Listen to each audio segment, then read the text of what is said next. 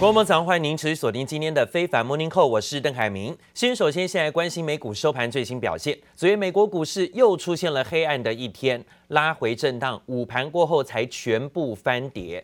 本来呢早盘还持平开出的哦，但是到午盘之后突然压回翻脸，变成了下挫。道琼指数跌了三百二十一点，幅度百分之一左右的拉回修正。那为什么呢？因为昨天传出。拜登总统打算呢、啊，向美国的有钱人要调高资本利得税。这调高有钱人的富人税没什么消息，大不了的。但是呢，这消息为什么会震惊一次华尔街，再出现压回，而且还让恐慌指数应声跳涨，美债值利率回落呢？就是因为啊，今天呢，消息传出说，这一次拜登要调高的富人税率，跟之前预估的可能多了一倍啊。标普指数最后呢也由红翻跌，道琼指数一度在盘中大跌超过四百点，最后收跌三百二十一点，是终止了在三大指数的部分啊，呃这几天震荡整理的表现又出现压低，所以三大指数中场呢收跌都将近百分之一，费半指数跌幅最重，超过百分之二点三的幅度，跌了七十四点，收在三千一百三十三点。纳斯达克指数呢跌一百三十一点，收在一万三千八百一十八点，跌幅也有百分之一。标普指数也是跌幅接近百分之一的。媒体报道，拜登计划把资本利得税提高到接近百分之四十，等于说呢，从现在的税率啊，直接跳高到一倍以上啊。如果呢还要再加上投资的收益附加税百分之三点八的话。意味着联邦资本利得税的税率加起来会超过百分之四十三了。这另外呢，则是欧洲央行在昨天维持利率宣布不变，但是呢，市场也有所惊讶的是，因为加拿大的央行突然在昨天宣布要缩减购买债券的规模，甚至暗示可能是二零二二年底会启动升息。这是主要大型经济体第一个宣布呢要缩减宽松政策的，而市场也会开始关注联准会下个礼拜三举行的四月份的利率会议。It might make certain investment investments winners versus losers. A lot of people have substantial capital gains in stocks like Apple, Microsoft, Amazon, things that they bought say five years ago that have quadrupled, quintupled, gone up a lot.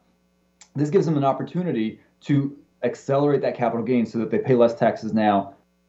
许多媒体报道着，美国总统拜登会计划把资本利得税提高到百分之三点六啊。如果呢再加上一些附加税，就会超过百分之四十了。等于说呢，从现在的富人税百分之二十的比例往上调高，将近要有一倍啊。那目前看到，这是冲击美国股市昨天应声翻黑的原因。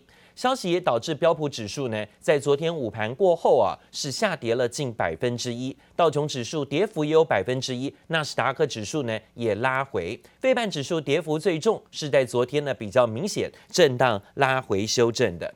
另外呢，则看到了在今天最新的消息部分，目前看到美国提出了扩大对抗中国的法案，甚至呢还要结盟加拿大、澳洲还有印度。等国家对付中国的同时，现在呢，印度恐怕啊会在内政上会遇到更大的困难，恐怕会自顾不暇，因为印度的疫情持续失控，单日新增的确诊病例居然高达三十一万例，打破了印度跟全球单日确诊的最高纪录。印度面临了汹涌的第二波新冠疫情，而且似乎无力掌握。英国媒体《卫报》现在形容印度已经堕入了新冠地狱。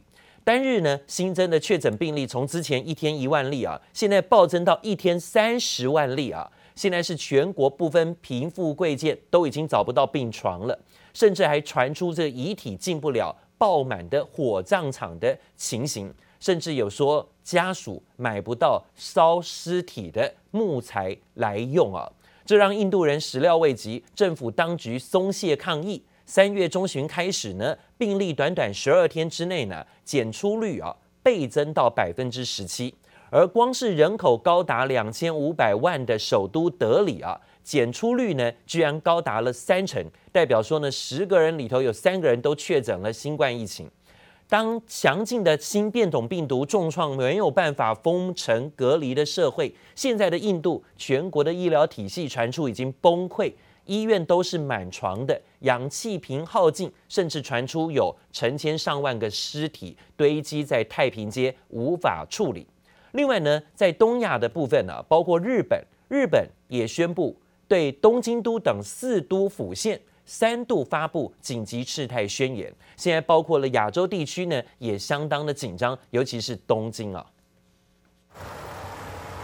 白色气体大量泄漏，现场烟雾缭绕。这里是印度一间收治新冠肺炎病患的医院。印度面临第二波疫情大反扑，周三还发生氧气外泄，导致加护病房供氧不足，二十二人无辜丧命。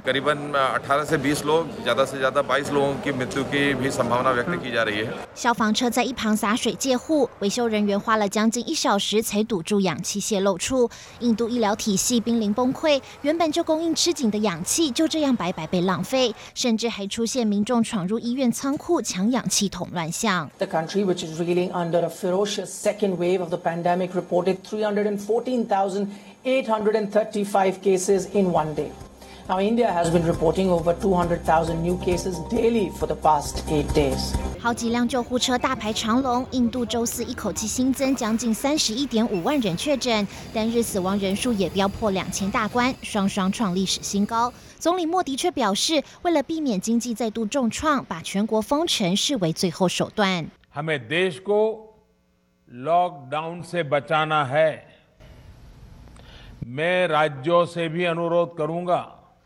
कि वो लॉकडाउन को अंतिम विकल्प के रूप में ही इस्तेमाल करें। 目前全球新增病例有多达三分之一都来自印度，外媒甚至形容印度这波疫情不是一道浪，而是一堵墙。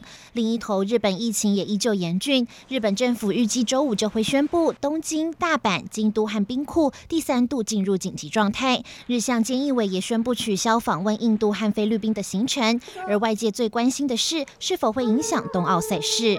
But it's not related to the Olympic Games. It is related to the golden to the golden week. Tokyo continues to be the best prepared Olympic city ever. 国际奥会再次出面挂保证，但由于日本疫情尚未明朗，根据日媒报道，冬奥筹委会要延到六月才会公布入场观赛人数上限。记者王杰、林佳莹综合报道。好，另外呢是美国国会，美国国会呢正式的推出了两项重大对抗中国大陆的法案，要在包括经济跟人权的领域呢持续的啊来掐紧中国大陆的战略竞争，掐紧中国大陆的脖子。现在呢还邀请包括澳洲，甚至包括像是欧洲、加拿大还有印度一起呢来同时对抗啊中国的崛起。这澳洲政府啊也在昨天突然宣布。要跟中国之间所谓之前合作“一带一路”的计划来片面撕毁约定，片面毁约。而欧盟也打算呢，要跟印度签署全球基础建设的协议，来凸显美国内部更加团结，甚至呢跟盟友一起合作围堵中国的态势更加的明确。那当然看到美国在提出扩大对抗中国法案的同时，甚至还要结盟加拿大。澳洲、印度等国家对付中国，但现在呢，看起来啊，这个动作频频。未来中美之间，甚至呢拉拢盟国对付中国的这种举动，不会简单明呃这个清楚。现在呢，会很快的解决吗？应该很难。未来恐怕呢，这几年都是美中大看大战啊、大对抗的这种时局。Breaking news is that the Prime Minister, via his Foreign Minister, has announced tonight that the Belt and Road Initiative is gone.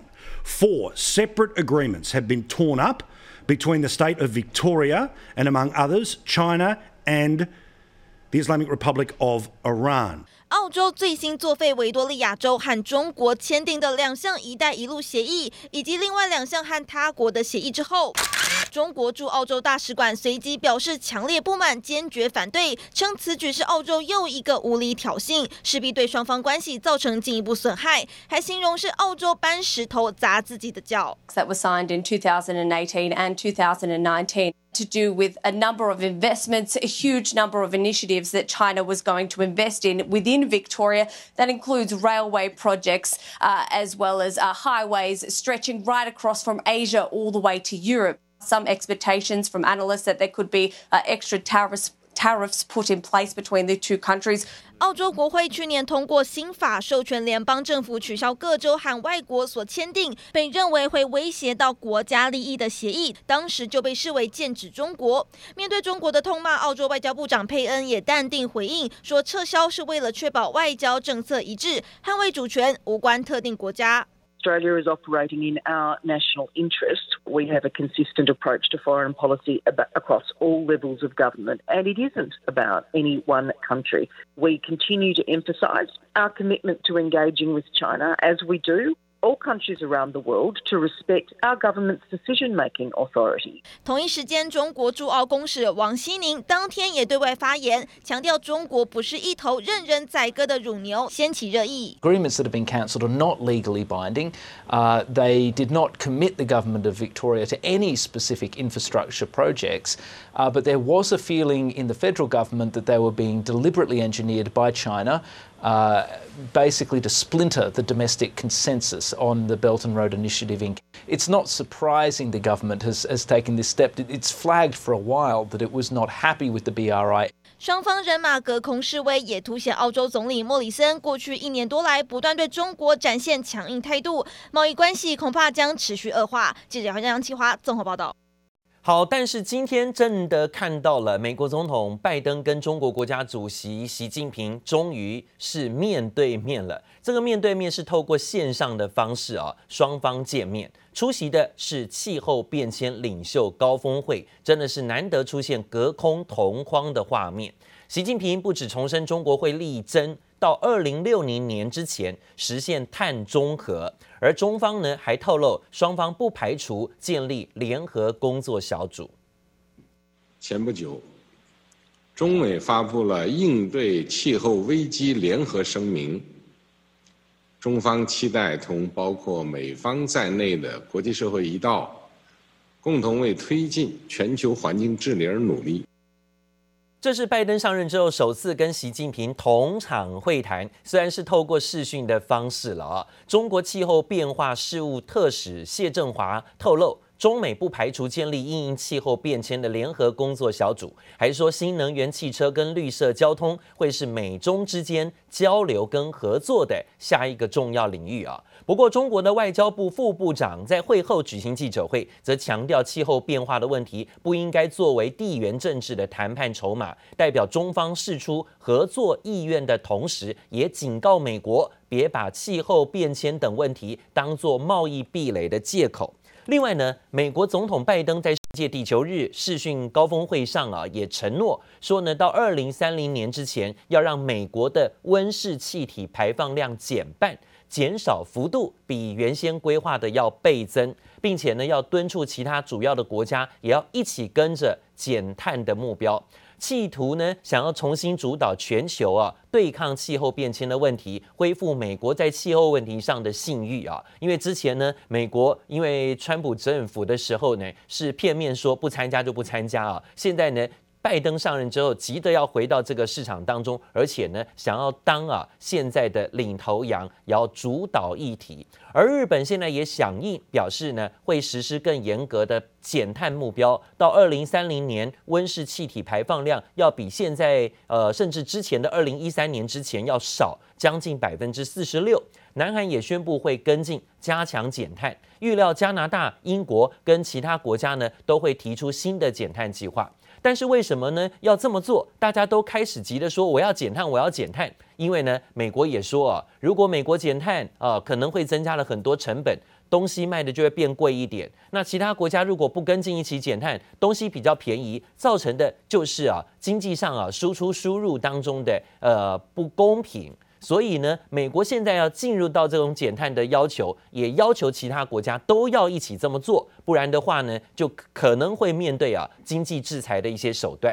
所以啊，在昨天呢，包括中国的外交部才说啊，现在要美国提出这种经济，还有包括气候变迁的一些规划是很好。但是呢，不要到时候呢拿这种气候的议题当做贸易壁垒的借口啊！这是呢，中国已经在先打预防针，先警告美国不要想这么做啊。那另外呢，则看到了习近平跟印度总理莫迪，现在呢在这场的高峰会当中，并没有提出更多新的减碳承诺。不过，习近平在致辞时曾经说，说大陆呢在二零三零年的减碳，好从二零。三零到二零六零年这三十年之间呢，要从碳达峰到碳中和目标不变了。也说呢，中国承诺实现从碳达峰到碳中和的时间，绝对呢会比其他的发达中国家所用的时间还要更短。好，是提出了一个非常远大的目标，就是要比其他的发达国家更快的进入到绿能产业、绿能发挥效用的国家。